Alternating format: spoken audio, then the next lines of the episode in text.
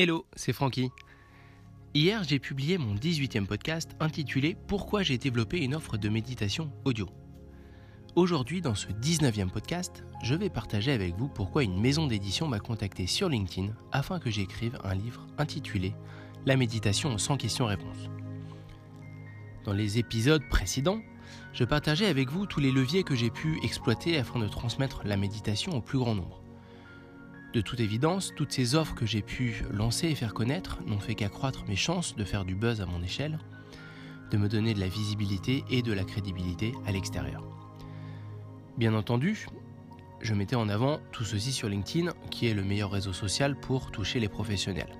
Et bim, cette fois-ci, je reçois un email du directeur général de la maison d'édition Ellipse, me demandant si j'étais intéressé d'échanger avec lui sur un projet sur le thème de la méditation.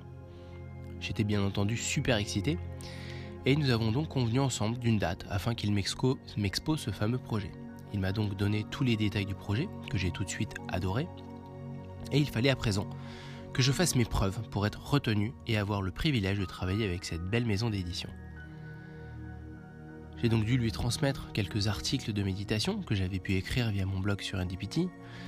Il m'a ensuite demandé de lui envoyer un extrait de mon e-book La méditation en jeune enfant, et pour finir, il m'a testé en me proposant de choisir deux ou trois questions autour de la méditation et d'y répondre de façon courte et pragmatique.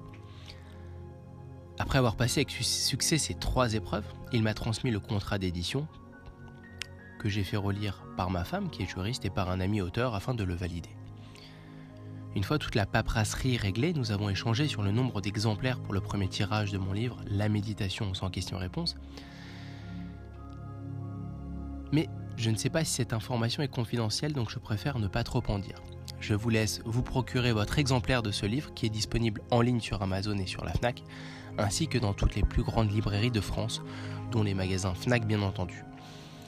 Le livre est un excellent moyen de partager, de découvrir, car il est concis, 144 pages, simple, visuel, peu coûteux, 14,50€, et à poser sur votre table de chevet. J'espère que vous avez pris du plaisir à écouter ce podcast, tout comme moi j'en ai pris à le réaliser.